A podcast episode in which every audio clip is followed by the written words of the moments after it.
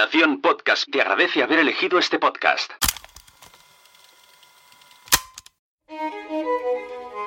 Estás a punto de escuchar los contenidos de la sexta edición de PodTalks, el festival de podcasting y networking que se celebró el 2 y 3 de septiembre en Palau Solità y Plegamans con el apoyo de las FanCon. PodTalks es un evento organizado por Nación Podcast.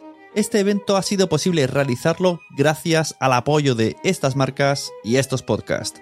MasterD, VoiceUp, Lucas Host, Mumbler, Crece tu Coco, Viajando en Femenino, Team Barça, Descifrando Venus, Como, el podcast de Antiayuda, La Chispa Blanca, a tu servicio de Noemí Freixas, Javi La Yunta, la membresía Quiero Ser Podcaster, las Meetup de WordPress Barcelona y WordPress Granollers, y Metricool.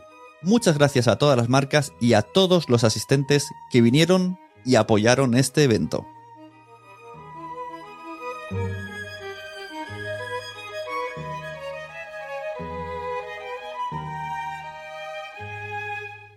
Y ahora quiero que la persona que está encargada de redes sociales deje las redes sociales de Podtaus. Por cierto, mm, no habéis chutado mucho el hashtag, ¿eh? que está Metricula ahí diciendo ¡Guau! Está a tope. Y, salimos los del equipo. la, estadística es que nosotros hemos tuiteado mucho, vosotros no. Tenéis 20 minutos para tuitear algo loco. Bueno, este podcast, un fuerte aplauso para el dueño y creador del podcast llamado Podcast a la Fuerza, Javi La Yunta.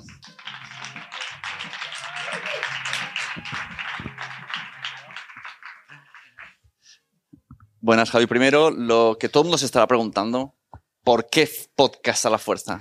¿Por qué se llama podcast a la fuerza? Os preguntaréis por este señor.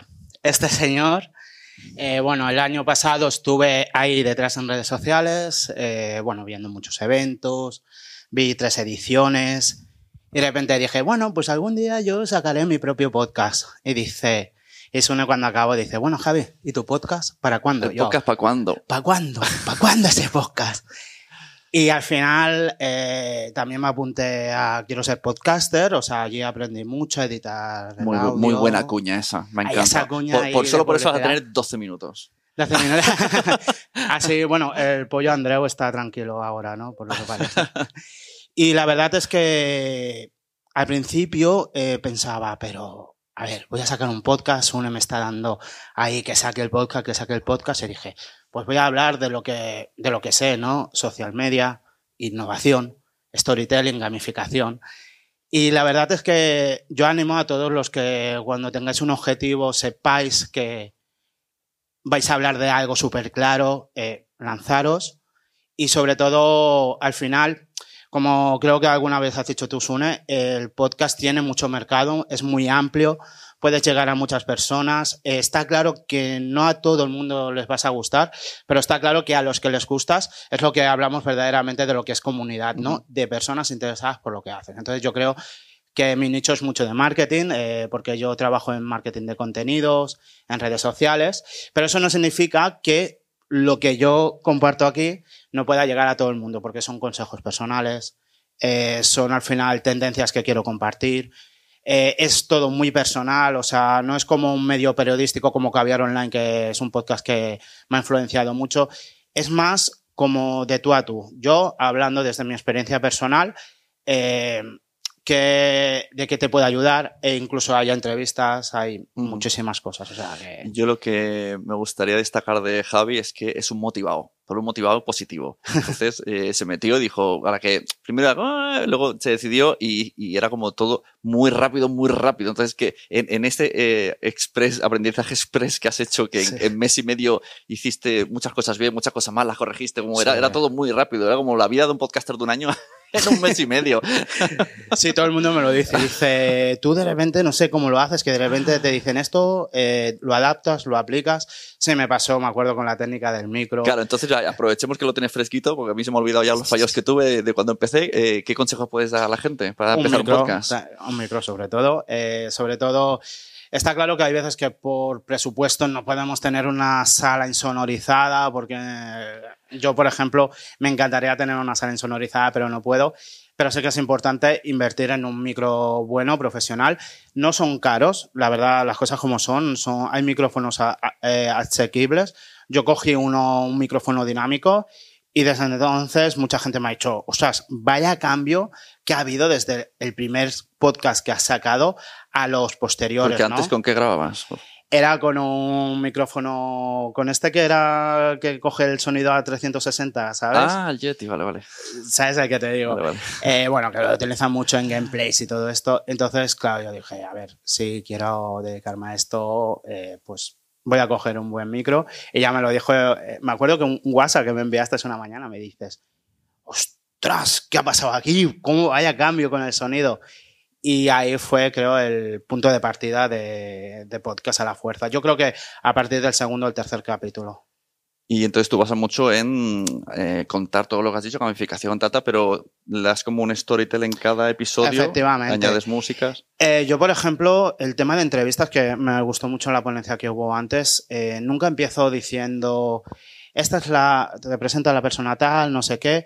Eh, suelo introducir a la persona con un storytelling, de dónde viene, cuál es su trayectoria profesional y ya directamente empezamos con la entrevista, eh, empezamos con la charla, ¿no? Entonces, porque creo que es muy robótico muchas veces en el podcast empezar diciendo, hola, soy fulanito de tal, ¿tú a qué te dedicas? No, es más natural si ya empiezas directamente con la... Uh -huh. con, con, la pre, ¿no? el pre-show y, el pre y colándolo ahí. En... Sí, incluso hay veces que está muy bien, que sí, que esto creo que me lo recomendaste tú hacer, eh, si hay alguna cita importante que diga tu invitado, la coges, incluso está chulo editarlo y ponerlo al principio con una música así que impacte. O sea, yo creo que eso conecta mucho con la gente. ¿Y qué temas has tratado hasta ahora? ¿Cuántos episodios llevas? Llevo 15.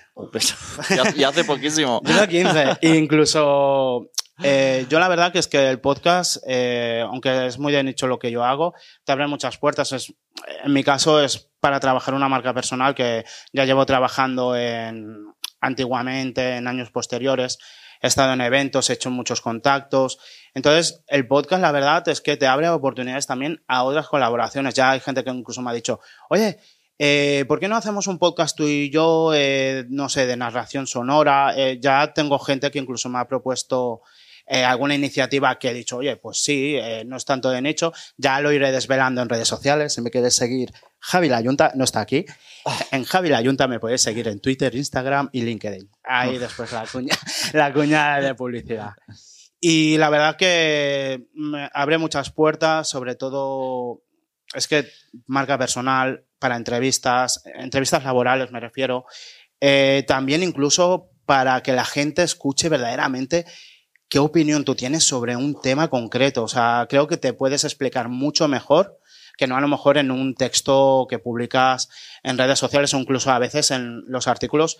Está muy bien en escribir artículos, está muy bien a lo mejor decir, oye, creo que mi artículo posiciona en SEO, pero creo que el podcast conecta de manera más humana con la gente que te está escuchando, ¿no? O sea, uh -huh. a mí me está, bueno, ya me metí ahí de lleno en esto y ya no puedo parar. está enganchado. Está eh, enganchado hablas sí. mucho de gamificación. Eh, si quieres explicar un poco lo que es la gamificación sí. y mm, gamificación, o sea, ponemos un ejemplo con alguien del público, preguntamos qué trabajo tiene vale. y cómo podríamos gamificar algo relacionado con su Perfecto. trabajo.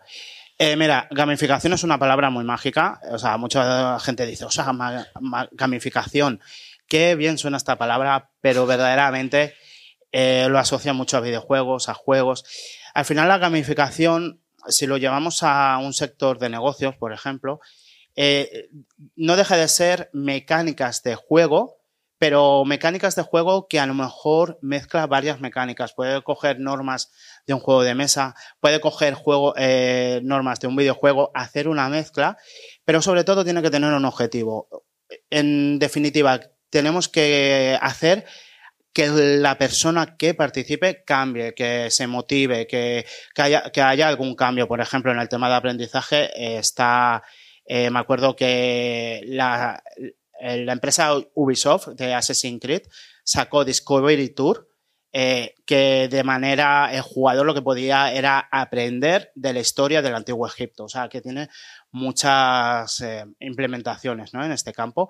Yo no sé si entre el público Oye, es verdad lo que dice la gente, que cuando estás aquí no ves nada. No nada. ves aquí las luces. Sí, claro, Dani se ha traído una gorra muy Y listo. na- Daniel, joder, eso se nota, ¿eh? Se la nota que experiencia hecho. que, tiene muchos años atrás. A ver, ¿quién quiere decir y a qué trabajo se dedica para poner las cosas difíciles? ¿Algún comercial ahí en la sala? Espera, Una- espera que voy, no, espera no, que voy. tra- trabajo, pero eso es verdad. No queremos, no queremos así. ¿Tienes una Que- pollería? quere- queremos fotos. ¿Cómo se llama? Venga, ahí, publicidad. Rosticería Rubio. Ah, vale, guay. Ostras. Ah, es esto, esto de aquí. Es la que está aquí al lado. No, esta es de coña, esta es de coña.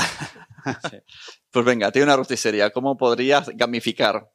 Vale. eh, no, por ejemplo, lo que podrías hacer es fidelizar clientes. ¿En qué sentido? Te puedes, hay un ejemplo que tenemos en. eh, esto lo hizo eh, Dunkin' Donuts, lo hizo en su momento, que lo que hacía era que por cada vez que probaban uno de sus productos, ellos eh, daban como una vida extra en los Sims. Entonces, te puede dar una inspiración. Por ejemplo, oye, pues a lo mejor si vienes a probar el pollo, podrías eh, llevarte a lo mejor un eh, entrar en un sorteo de un surtido de algunas patatas que tú hagas en especial, alguna comida en especial, o incluso decir, oye, podemos hacer un concurso pues de, de, de tasteo, ¿no? De comida, eh, incentivar a la gente, pero sobre todo es, eh, también puedes hacer un juego olfativo. Oye, eh, tienes que averiguar cuál es mi pollo, ¿no? Entre varias, entre varias marcas. Tienes un montón de... Y al, al final lo que haces es fidelizar de esta manera al cliente. O sea, y, y coger un ticket y a la que compres 12 veces te regalo el siguiente pedido, ¿esto entra en gamificación o es otra cosa? Eso es más de producto, de promoción, de promoción, pero yo creo que esto te puede ayudar para que si, por ejemplo, yo voy a concursar, gano el concurso, digo, "Oye, eh, eh, me han tratado súper bien, me lo pasa súper bien, voy a traer a más gente, lo voy a compartir en redes sociales. O sea, esto al final alimenta el boca a boca y esto también llega a más gente. Todo tiene su trabajo porque también es cierto que la gamificación no se puede hacer, eh, en la mayoría de los casos hay que hacer un estudio de qué tipos de perfiles hay, porque, no sé, vamos bien de tiempo, no, lo- No. porque a lo mejor me enrollo. Ha salido el Ha pollo salido el pollo, ha salido el pollo. Eh, bueno, simplemente hay que analizar bien qué perfiles de jugadores van a participar, se le pueden hacer un test para conocerlos y a partir de ahí plantear una estrategia de juego. Pero bueno, de todas maneras, yo aquí en Podcast a la Fuerza voy a hablar de casos, eh, de aprendizaje, de temas comerciales, de cómo aplicarlo. Y me puedes escuchar, me puedes escribir, me puedes preguntar, que con mucho gusto os respondo a lo que queráis. Perfecto, la pollería, ¿dónde está? Ya que estamos. Está aquí. No sé si te ha ayudado el ejemplo. di- dirección, así vamos a comprar Yo pollos. me esperaba algo más brutal, como, yo qué sé, traer a la gente y que pinche los pollos, que es una cosa muy divertida que hacemos el domingo por la mañana. Hombre, podrías Que- hacer que pinchen. el, pinche. ¿Que pinchen Claro. los pollos? Claro, pues hay que poner, hay que ensartar cinco pollos en una barra, pues algo así. Ah, eso es vale, gamificación. vale, claro, Podrías claro. hacer un concurso a ver quién es Sí. el primero. Bueno, dinos la dirección. Sí. La dirección está en Carré de la Rulla, en Tarrasa. Vale, desde pues ahí. está, ya no os tenéis. perdáis los pollos de la rosticería Pues Rubio. vais y le decís, vengo a... Me han dicho que si pincho cinco a la vez me El domingo por la mañana pinchar Domingo por la mañana. Bueno, muchas gracias, Javier bueno, pues nada, muchas a gracias a fuerza. todos y un placer. Muchas gracias, Sune.